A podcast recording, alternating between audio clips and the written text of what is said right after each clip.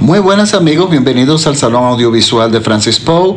Yo soy Francis Poe y les doy nuevamente la bienvenida a mi espacio, un podcast donde yo hago recomendaciones de películas en plataformas digitales, pero películas cuyos directores abrazan el cine como una expresión de arte. Para esta semana les traigo una recomendación de la plataforma de Netflix.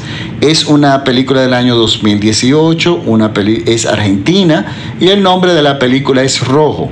Es una película escrita y, dirigida por Benjamin Naishat un joven director, y es una película que ha sido muy premiada en premios muy importantes, ya sea nominada o ya ha sido o, que haya ganado premios en festivales como la, eh, Academia de Cine y Artes de Argentina, eh, la Asociación de Críticos de Argentina, el Cinema Brasil, eh, el Festival Internacional de Guadalajara, el de La Habana, el de Istambul, eh, el de Miami, el de Marrakech, el Festival de San Sebastián, que se llevó el, el, premio a mejor director, mejor fotografía, mejor película, mejor eh, director de fotografía, director, actor y película.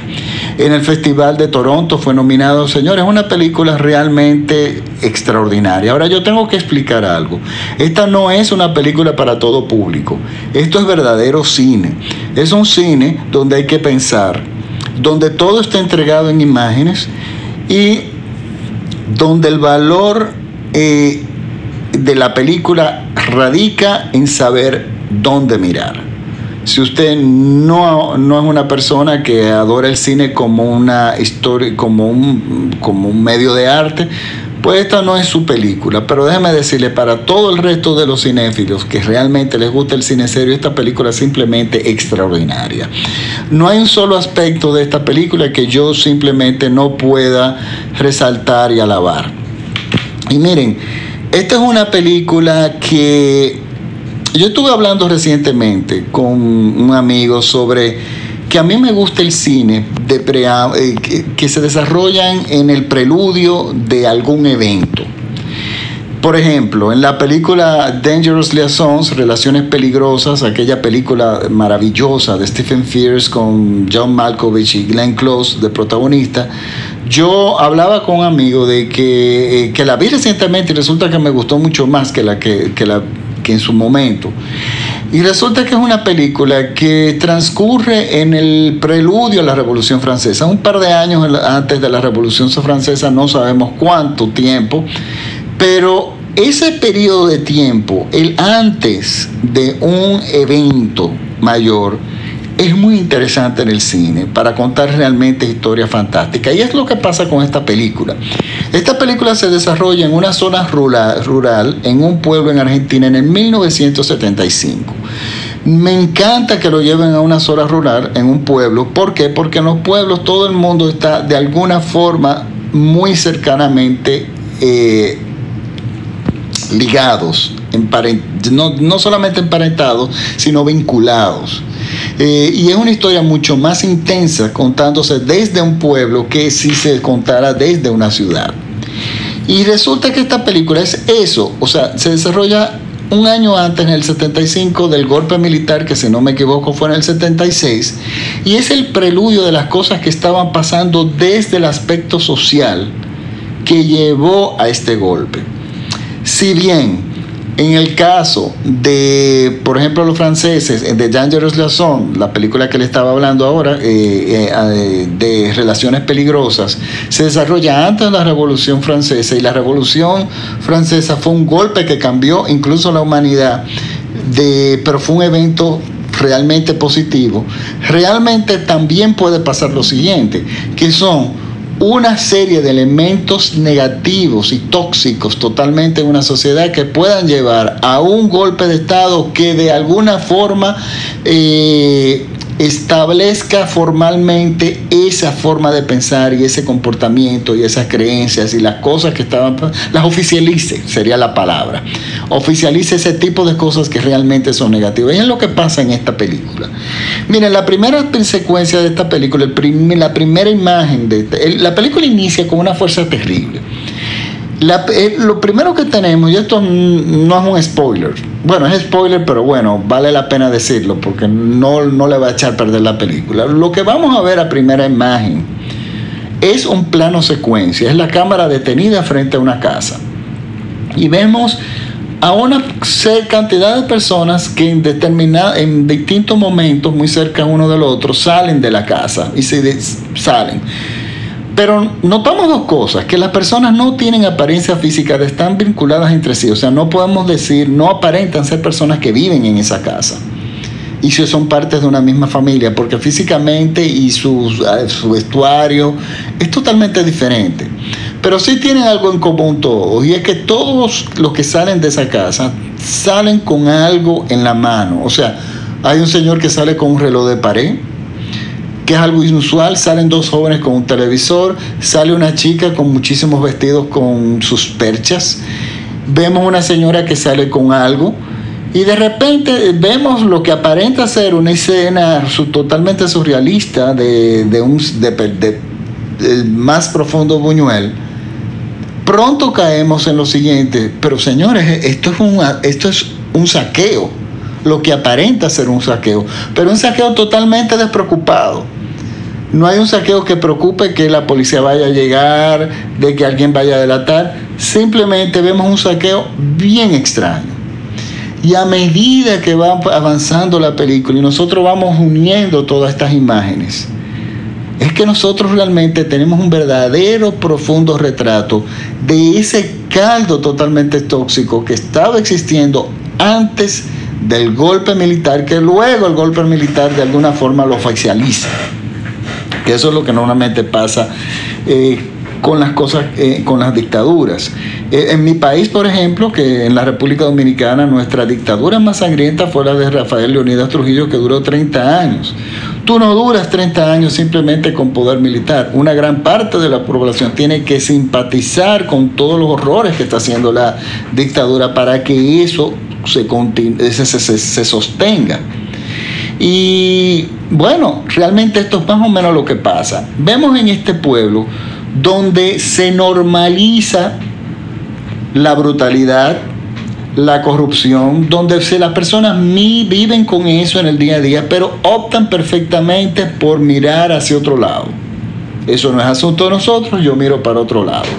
Vemos cómo la corrupción es algo normal, vemos cómo en una escena tan simple, que es una chica que no quiere que su novio, eh, tener ya una relación con determinado chico, y resulta que vemos que el chico celoso pensando que otro chico, ella lo ha dejado a él por otro chico porque no puede entender de que ella eh, aceptar de que ella tenga libertad de elegir con quién ella quiere estar, pues él simplemente procede a buscar la forma de desaparecer ese chico y eso se normaliza, eso es normal. No hay represalias, los cadáveres no se desaparecen. Señores, eh, digo, perdón, se desaparecen y la gente se queda como si nada. Miren, eh, esto es, todas estas escenas que van a ver, estos eventos en, el, en esta película, están ligados bajo ese criterio, bajo la eh, normalidad de, lo que sería el horror de una dictadura, que, bueno, que las dictaduras finalmente normalizan todo aquello. Y hay secuencias que son realmente poderosas. otra secuencia es, y esto es para destacar los aspectos que son supuestamente secundarios en el cine, pero en esta película son muy importantes. En la música y la banda y el sonido. Miren, en esa secuencia, hay una secuencia que es el que un detective en norte, eh, chileno quiere hablar con nuestro protagonista y el lugar donde decide hablar con él es en un desierto. Pero inmediatamente inicia la conversación, nosotros escuchamos un constante y molesto sonido de moscas. Pero no es como una mosca que te molesta, que te pasa, te zumba por un oído, no sino es como un enjambre de moscas que están consumiendo un cadáver. Y esto es simplemente el sonido que recibimos. ¿Por qué?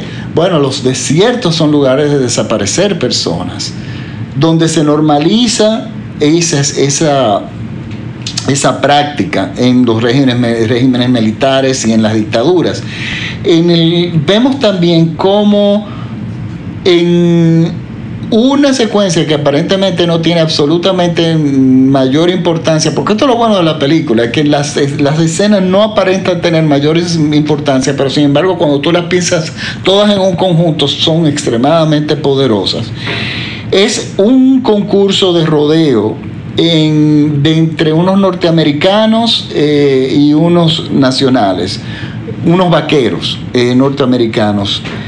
Y vemos cómo la, la persona oficial empieza a resaltar ridículamente, asquerosamente, a los norteamericanos. Pero claro, eso es una alusión directa a la influencia de los norteamericanos en la, en la, en la estadía en la perpetuidad de las, eh, de las dictaduras y los regímenes militares en Latinoamérica, que todos sabemos que esa fue su política durante muchísimo tiempo y que eso atrasó y le hizo un daño democrático y económico y social a Latinoamérica que esto no va ni en 100 ni 200 años no vamos a recuperar.